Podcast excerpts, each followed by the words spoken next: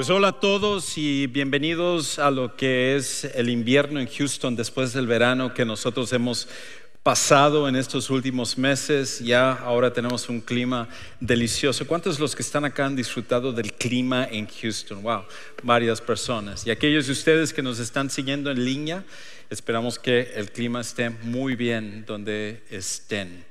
Si esta es tu primera ocasión aquí en Sugar Creek, estamos súper contentos de que nos acompañes el día de hoy y no pudiste haber llegado un mejor domingo porque hoy estamos iniciando una nueva serie donde vamos a estar hablando acerca de esta temática, esta idea sobre sanando las relaciones rotas. Y durante las siguientes semanas vamos a estar hablando acerca de cómo esto se da en nuestra vida y cómo en realidad todos nosotros tenemos relaciones que de una u otra manera se han, se han roto y que nosotros necesitamos sanarlas porque cuando tenemos relaciones rotas, una de las verdades que nosotros encontramos es que eso afecta nuestra paz. Nunca podemos en realidad tener esas, esa relación con alguien que en algún momento fue cercano, quizás un familiar, quizás un amigo, quizás un compañero de trabajo, alguien que en algún momento tuvimos una relación cercana y de repente por una, una situación u otra, esa relación se fracturó y ahora ya ni siquiera nos hablamos con esa persona, ya ni siquiera tenemos una relación con esa persona, sino que nos roba de la paz. Y tú y yo lo sabemos porque cuando somos completamente honestos, Empezamos, eh, por ejemplo, en, esas relaciones fracturadas a evitar los lugares donde va esa persona. Nos enteramos de que va a ir fulano y decimos, no, no, no, yo no voy a ir porque va a estar esta, esta persona. O a lo mejor nos toca trabajar con esa persona y, y, estamos hablando con alguien y sale en la conversación esa persona y nosotros queremos como defendernos y decir por qué esa persona está mal y nosotros está bien.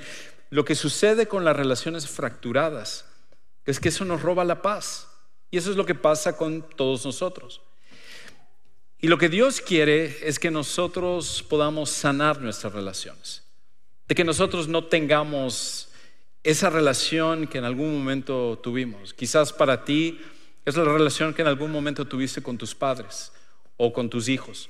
O a lo mejor con un hermano, un cónyuge, un amigo, un compañero de trabajo, con la persona que haya sido esa relación ahora se ha fracturado por completo, se ha destruido por completo. Y nuestro llamado es a sanar esa relación. Ahora, durante las siguientes semanas lo que vamos a estar hablando es cómo es que podemos sanar esas relaciones. Pero lo que quiero hacer hoy es anticipar eso, es de alguna manera prevenir que se dé esa situación de una relación fracturada. Porque una de las cosas que tú y yo necesitamos entender es esto, que es mejor prevenir una relación rota que reparar una relación rota. Es mejor prevenir una relación rota que reparar una relación rota. Hay ciertos pasos que tú y yo podemos tomar para evitar que las relaciones que tenemos en este momento se puedan realmente destruir. Porque es mucho más difícil reparar una relación cuando dos personas se han dejado de hablar, cuando dos personas se han hecho cosas, se han dicho cosas, y entonces esa relación tensa, una amargura que a lo mejor se formó, un remordimiento, un resentimiento que con el paso del tiempo se fue dando, ahora es mucho más difícil llamar a esa persona, mandar un texto a esa persona decir, hey, hablemos y entonces arreglemos esta situación. Reparar una relación siempre es más difícil. Por esa razón, necesitamos tomar ciertos pasos para prevenir que las relaciones se puedan romper. Y eso es lo que Dios quiere para cada uno de nosotros.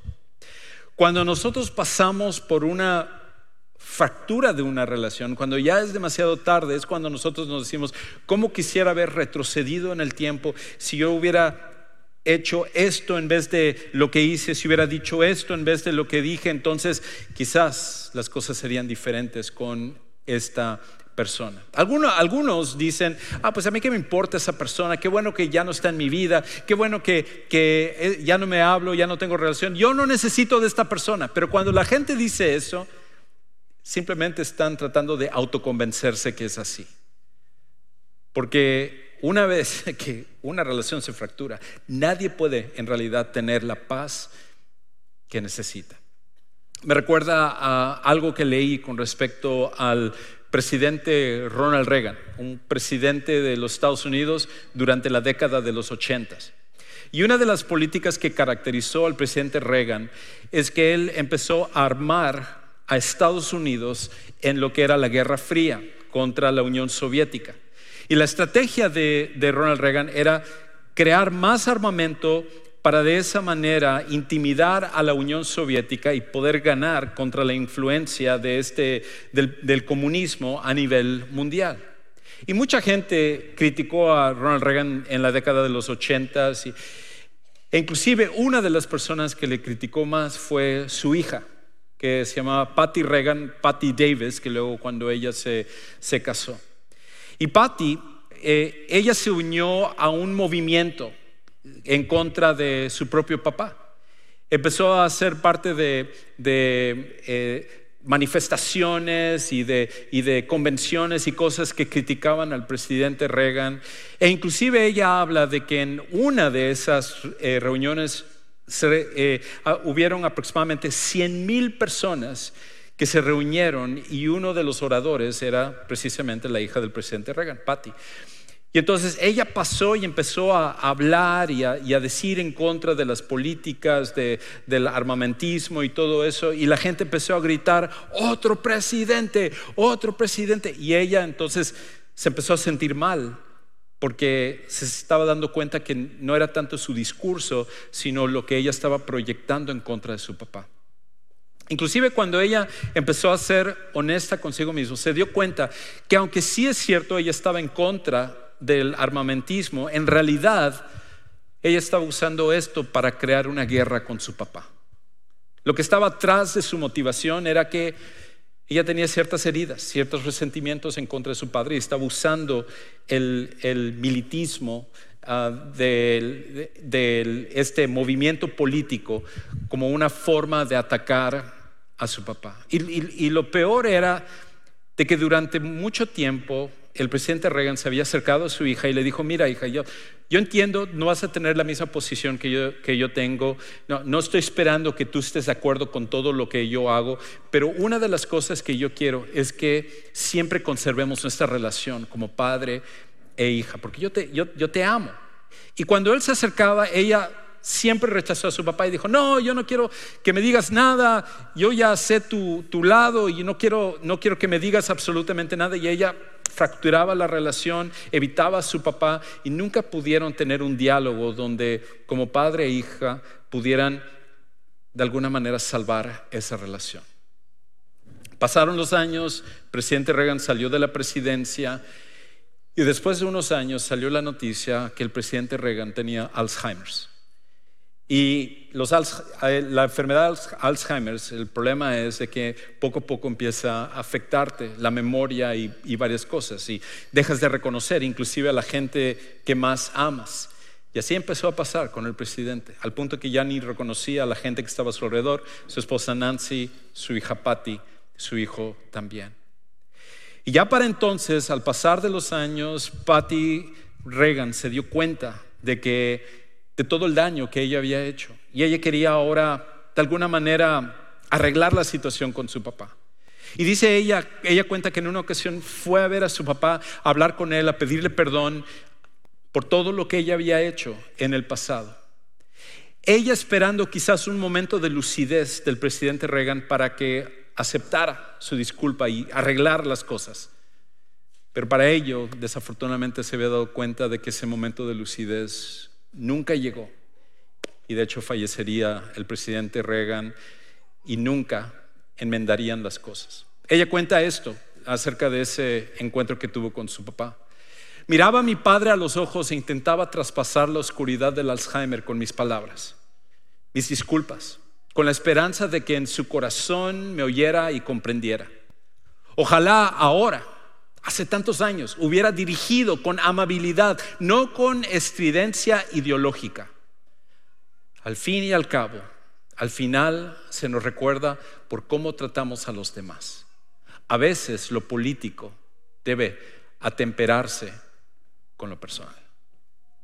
Creo que la historia de ellos es una historia común, historia común que muchos de nosotros pasamos, donde muchas veces pensamos que tenemos la razón y estamos dispuestos a sacrificar una relación por tener la razón. A veces puede ser eh, motivado por una situación política, por una diferencia en cuanto a un trato o palabras o resentimiento o muchas diferentes cosas. Un ejemplo de esto es lo que sucedió durante la pandemia.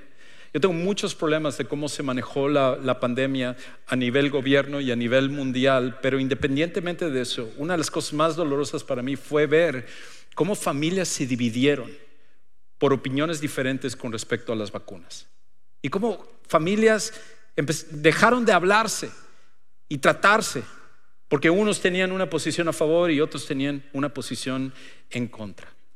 La pregunta es, ¿vale la pena que inclusive lo político, lo deportivo, lo, eh, el, trato, eh, diferencia de opiniones rompa con las relaciones? La realidad es de que nunca se justifica. Nunca vale la pena romper una relación por cosas así. Y Dios nos llama a cada uno de nosotros a que nosotros tomemos medidas preventivas para que no se den esas relaciones fracturadas, esas relaciones rotas, esas relaciones destruidas. Y aquí está la cosa. Si tú eres un seguidor de Jesús, tú y yo tenemos aún más una motivación para hacer esto. Porque como vamos a ver en el pasaje de hoy, parte de nuestra motivación por el cual nosotros cuidamos las relaciones es por esto. Porque nuestras relaciones deben reflejar nuestra nueva identidad. Nuestras relaciones deben reflejar nuestra nueva identidad. El pasaje que vamos a ver hoy eh, eh, está en una carta, en una epístola que el apóstol Pablo escribió. Y durante mucho tiempo Pablo se dejaba llevar por el extremismo. Inclusive en su odio hacia los cristianos, hacia la iglesia, él estaba dispuesto a lastimar al que sea con la finalidad de acabar con el cristianismo, lo cual él pensaba que era una blasfemia en contra de la religión en la cual él se había criado, que era el judaísmo. Pero un día cuando él se encontró cara a cara con Jesús, todo eso cambió. Y Pablo pasó de ser el enemigo más grande del cristianismo al defensor más grande del cristianismo. Y quizás él, pensando un poco en cómo era su carácter y su forma de ser, él ahora escribe una carta a un grupo de cristianos que se encontraba en la ciudad de Éfeso para motivarles acerca de lo que tenían que hacer para poder conservar las relaciones y poder salvar las relaciones y, sanar las relaciones entre cristianos y también entre cristianos hacia otras personas. Y lo interesante es que esta carta que él escribe a, los de Éfeso, a los efesios, hay, hay manuscritos antiguos donde no se halla la palabra Éfeso. Y lo que han deducido con el paso del tiempo es que estas cartas tenían el propósito no solamente de ser dirigidos a un lugar, sino la idea era que fuera dirigido a varios lugares. Por eso en algunos, en vez de que sea Éfeso, luego se llena con Filipos o con Corinto, porque la idea era que circularan estas cartas porque el principio no iba a ser solo para la gente de Éfeso, era para todos los cristianos de esa época. Y, me atrevo a decir, para todos los cristianos en nuestra época también. Así que lo que vamos a estar viendo no solo hoy, sino durante las siguientes semanas es una forma de motivarnos, que nosotros podamos poner en práctica estos principios que ayuden para poder sanar las relaciones. Pero ¿cómo prevenimos eso? ¿Cómo, cómo podemos nosotros ahora prevenir lo que es esas relaciones que son fracturadas? Ahora, donde nosotros necesitamos comenzar es en esto, que cambiamos cualquier relación enfocándonos en nuestra responsabilidad personal. Cambiamos cualquier relación enfocándonos en nuestra responsabilidad personal. Una de las lecciones más difíciles que nosotros tenemos en la vida es realmente aceptar que no podemos cambiar a las demás personas. Nosotros hacemos todo para cambiar a los demás. eso es algo que mentalmente podemos saber, pero en nuestro corazón es difícil aceptarlo. Y por eso hacemos todo para, de alguna manera, influir, para presionar a las personas a que cambien y hagan más las cosas como nosotros necesitamos que lo, que lo hagan. Esto es una lucha que todos nosotros tenemos. Y muchas veces lo veo quizás llevarse más a cabo cuando las mujeres, aunque es todos, pero sobre todo las mujeres, cuando están a punto de casarse con alguien que saben que no deberían de casarse. Que, tienen así todas las señales de que no deberían de casarse con, con alguien, con, el hombre con el cual están enamorados y dicen, no, yo, yo me voy a casar con él porque yo sé que yo lo puedo cambiar, yo lo puedo cambiar. Y entonces entran a un matrimonio donde con el paso del tiempo se dan cuenta que no es así, porque ninguno de nosotros podemos cambiar a otra persona. Por esa razón, nuestra responsabilidad no es tratar de cambiar a nuestro cónyuge, a nuestros hijos, a nuestros padres. Nuestra responsabilidad es contestar el teléfono. No, no es cierto, es nuestra responsabilidad es poner en silencio el teléfono.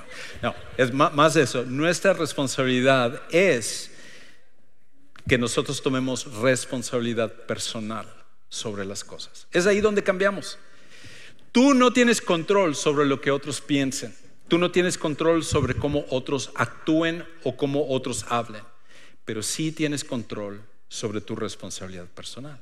Y entonces, alguno quizás quiera decir, Juan Carlos, es que, ok, Estoy de acuerdo de que nosotros debemos enfocarnos en nuestra responsabilidad personal, pero si tú supieras lo que esta persona me hizo, si tú supieras lo que esta persona me dijo, entonces me darías la razón que por esto le dejé de hablar, por eso corté toda relación, por eso ya no quiero nada que ver con, esta persona. Y, probablemente si nos sentamos y tú me cuentas tu historia, yo diría, wow, no, definitivamente, tienes toda la razón eso es algo que es súper difícil. Pero el problema es esto. Tu reacción, en cambio, sí tienes control. Tú no puedes controlar lo que la otra persona te hizo o te dijo, pero puedes controlar cómo tú vas a reaccionar. Y por eso todo comienza. Toda relación, al final, la dinámica de esa relación va a cambiar cuando nosotros asumamos nuestra responsabilidad personal.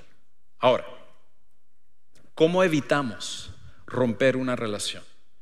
¿Cómo evitamos romper una relación? Esa, en realidad es la pregunta que nosotros necesitamos contestar. Y Pablo, que está escribiendo a los cristianos en Éfeso, comienza hablando acerca de la nueva identidad que ellos tienen. Él, él, llama el nuevo hombre, que ahora nosotros tenemos cuando venimos a conocer a Jesús como nuestro Salvador personal.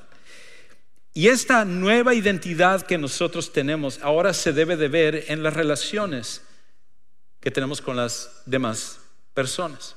Y entonces él empieza a escribir acerca de ciertas cosas que aquellos de nosotros que somos seguidores de Jesús debemos ahora poner en práctica en nuestra vida. Y entonces lo que lo primero que, que Pablo dice es esto: habla con la verdad. Lo primero que tú y yo necesitamos ser, habla con la verdad. Escucha cómo él entonces escribe en Efesios 4:25. Por tanto, por tanto que por tanto, por esta nueva identidad que tenemos en Jesús, por la transformación que Él nos ha hecho, por el, por el perdón de pecados, por el nuevo nacimiento que nosotros tenemos ahora en nuestras relaciones, por tanto, dejando a un lado la falsedad, hablen verdad cada cual con su prójimo, porque somos miembros los unos de los otros. Lo primero que necesitamos hacer es hablar con la verdad. ¿Por qué? Algunos de los que están aquí dirán, exactamente Juan Carlos, amén, esta parte me encanta. Yo siempre le digo, le digo en su cara, tú eres una sanguijuela, tú eres un esto, tú eres, yo hablo con la verdad y entonces yo estoy haciendo eso. No, no, no, no, no, no, no, no es eso lo que Pablo está diciendo. No está diciendo que nosotros usemos la verdad como un bate para entonces decirle a las personas todo lo que está en nuestra mente y lo que creemos hacer. No, no es eso lo que está diciendo. Más bien, Lo que está diciendo es que nosotros hablemos con la verdad porque la verdad es necesaria para construir la confianza. Si no somos personas que hablamos la verdad, no somos personas que podemos ser dignos de confianza. Porque ¿qué sucede cuando tú escuchas a una persona donde la agarras en una mentira? Entonces, cuando le agarras una mentira, empiezas a preguntarte, ¿y en qué más me habrá mentido? ¿Qué más estará ocultando? Y entonces la confianza que en algún momento tuviste para la persona se va rompiendo. Cuando hablamos con la verdad, lo que estamos haciendo es construyendo la confianza que tenemos con otras personas. Y por eso todo comienza con eso. Si no hay confianza, no puede haber una buena relación. Es por eso que en la serie anterior que estamos hablando acerca de la fe, hablamos del lugar que tiene confiar en Dios y donde, donde la Biblia misma nos dice que sin fe es imposible agradar a Dios. ¿Por qué? Porque si no confías en Dios no puede haber una relación con Él. Y lo mismo sucede en nuestras relaciones, los unos con los otros. Si tú no confías en una persona, jamás vas a poder tener una relación con esa persona y mucho menos una relación profunda. Por eso la confianza no se exige, se gana. Y parte de la manera como la ganamos es hablando siempre la verdad. Cuando nosotros somos personas dignos de confianza, cuando somos la misma persona aquí que allá, cuando nosotros somos personas que hablamos lo mismo, cuando está la persona o cuando no está la persona, nosotros hablamos siempre con la verdad. Lo segundo es esto, rehúsa cederle el control al enojo. Rehúsa cederle el control al enojo. Escucha eh, lo que Pablo eh, continúa diciendo ahora en el versículo 26. Dice, enójense, pero no pequen. Y, algunos dirán, amén, es lo que yo hago. Siempre estoy enojado, así que yo estoy cumpliendo lo que, Pablo dice aquí.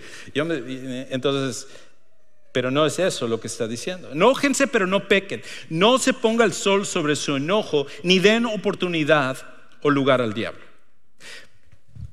El enojo es algo natural de cada uno de nosotros.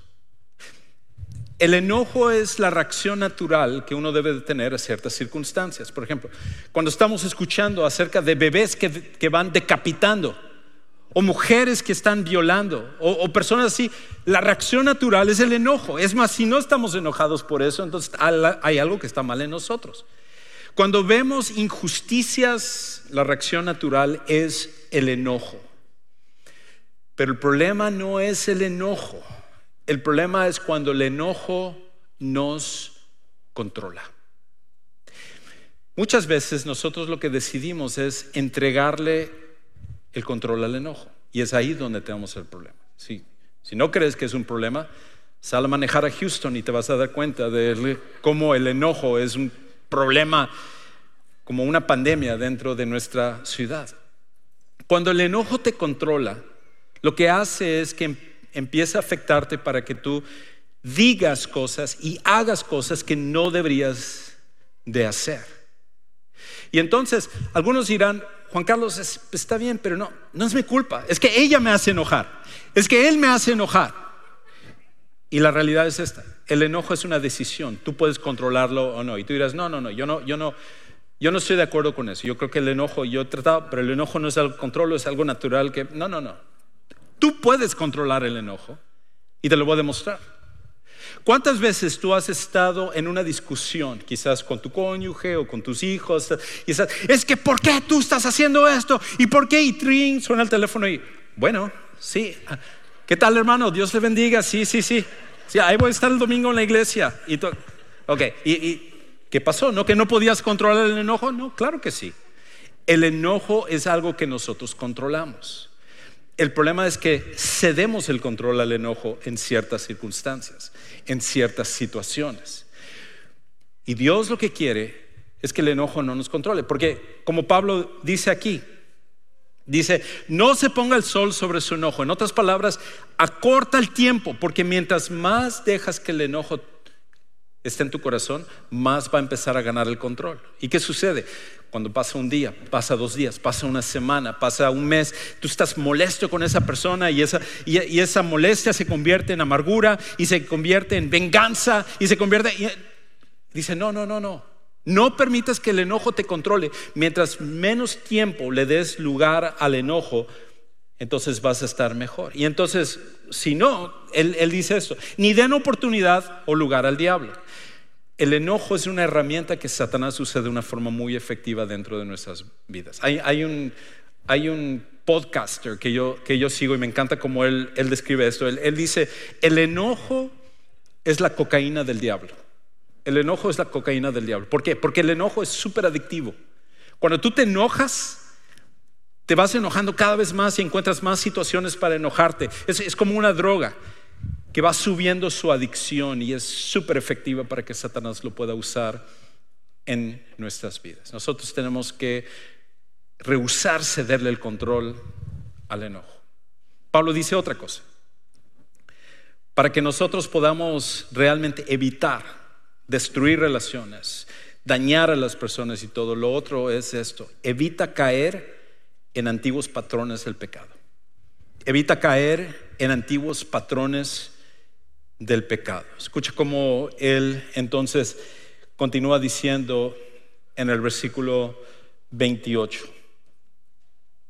Dice, el que roba, no robe más, sino más bien que trabaje haciendo con sus manos lo que es bueno, a fin de que tenga que compartir con el que tiene necesidad. Ahora, alguien puede decir aquí que bueno, esto no se aplica a mí porque yo no, yo no robo. O a lo mejor sí robas, a lo mejor eso es uno de los problemas que tienes. Si es así, hey, se dejé mi cartera ahí al lado, por favor, guárdalo la cartera un segundo. No, sé cuál sea, pero, pero sospecho que Pablo estaba diciendo esto porque habían problemas dentro de la iglesia de Éfeso con respecto al robo. Pero si Pablo nos estuviera escribiendo a nosotros, quizás no hubiera escogido el robo, quizás hubiera escogido otra cosa. Porque en realidad no es tanto hablando de la acción en sí, sino el patrón que está atrás del robo. Porque ¿qué sucede? Todos nosotros tenemos ciertos patrones pecaminosos que están muy engranados en nuestra forma de ser. Y cuando nosotros estamos estresados, cuando estamos preocupados, cuando estamos mal espiritualmente, esos patrones regresan como ciclos. Y aquí está una persona que recibió a Cristo como su Salvador personal, pero en su vida anterior se le pegaban las cosas a sus manos. Y entonces ahora que viene a Cristo, la idea es que quizás en algún momento cuando las cosas estén mal, que no regrese, no revierta al patrón anterior que él tenía del robo. Está diciendo, ahora ya no hagas eso, ahora trabaja para revertir eso. Y, la idea es lo mismo con respecto a nosotros. Para ti, tú tienes patrones de pecado en tu vida. Yo tengo patrones de pecado en mi vida por nuestras experiencias, por nuestras heridas, por nuestro pasado. Y tenemos que tener cuidado de que hay momentos en los cuales esos patrones regresan a tomar el control de nuestra vida. Es como una historia que leí de, una persona que estaba luchando con la avaricia y, nunca eso de ayudar o ser generoso, dar a otra persona. Y entonces em, empezó a ir a una consejería y se dio cuenta de dónde venía esa avaricia. Para, para él, él decía, no, es que lo que pasa es que yo soy organizado económicamente, yo soy responsable y por eso yo no doy, porque yo, yo lo guardo, porque uno nunca sabe una enfermedad y todo, y entonces se justificaba de esa manera. Pero a medida que empezó a investigar su historia, se dio cuenta de que sus abuelos vivieron durante la Gran Depresión aquí en Estados Unidos. Y durante la Gran Depresión, siendo que había tanta carencia como en nuestros países, tú no tiras nada, todo lo guardas. Y eso quedó muy engranado no solo en los abuelos, sino en la mamá de, esta persona. Y entonces la mamá, cuando se crió, se volvió lo que le dicen en inglés un hoarder, que es guardas todo, donde quiera, no tiras nada, no, oye, ¿y para qué tienes eso? No, no vaya a servir un día para, entonces tu garage, tus cuartos, todo, todo está lleno. Y todo eso le quedó en la mente a él. Y por esa razón era su justificación para entonces él nunca dar, porque siempre había un miedo. O sea, había un temor de que Dios no fuera a proveer para él y que él tenía que proveer para, para sí mismo. Y como eso, si nosotros analizamos esos patrones que tenemos, siempre hay una explicación por el cual actuamos de, esa manera. Y tu historia y mi historia es diferente, pero los ciclos y esos patrones todos lo tenemos. Y Pablo está diciendo, no regresen a sus patrones anteriores de pecado. Permitan que sea Dios el que lo haga. Porque cuando lo hacen, no solo afecta su relación con Dios, afecta su relación con las demás personas.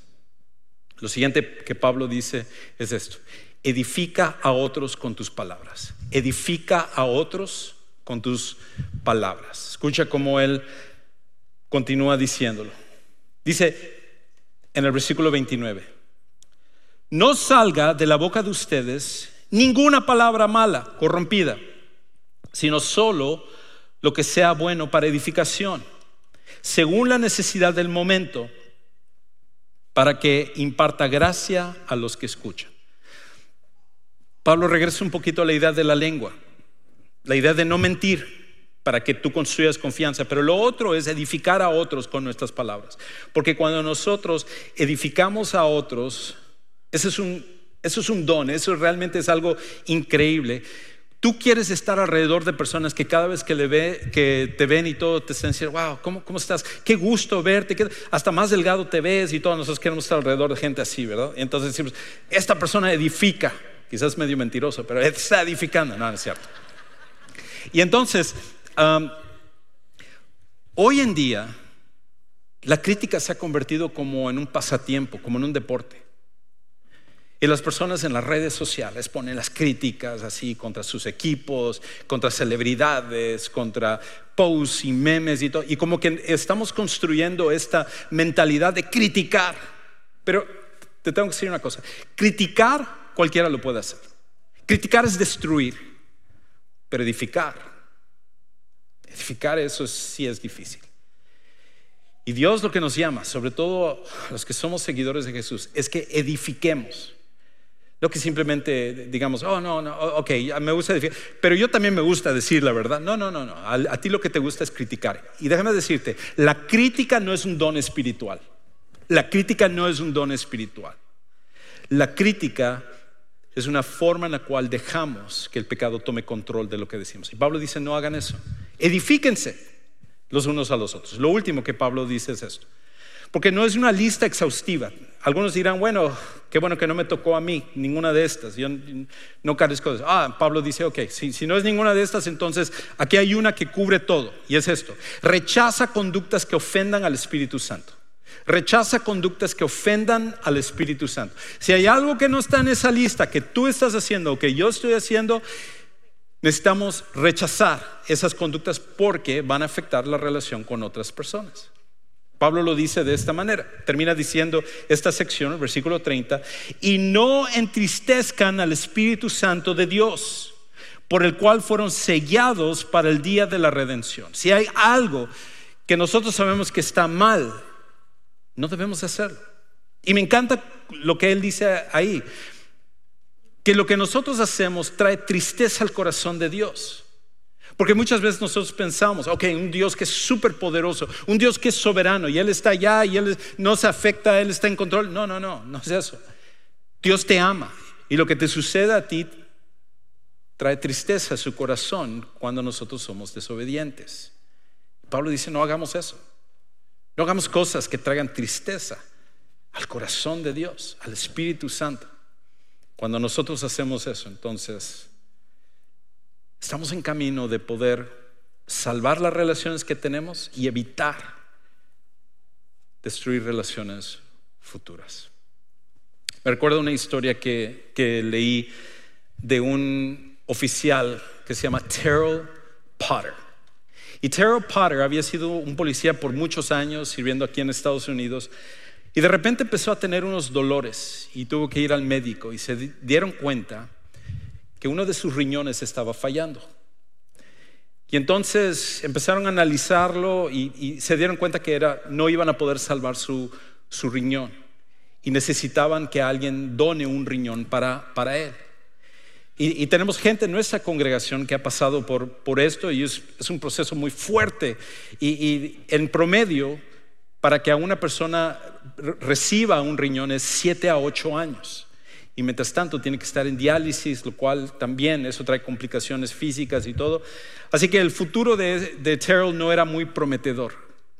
Y entonces en las redes sociales, gente alrededor de él empezaron a sacar de que si tú puedes donar un riñón para Terrell Potter, que, tú te apuntes y, y todo. Entonces un día una una señora que se llamaba Jocelyn James. Estaba ella en su Facebook y estaba viendo cuando de repente le salió esa noticia de que, de que Terrell necesitaba un riñón. Y cuando ella lo vio, agarró su teléfono y lo azotó sobre la cama y se empezó a ir. ¿Por qué?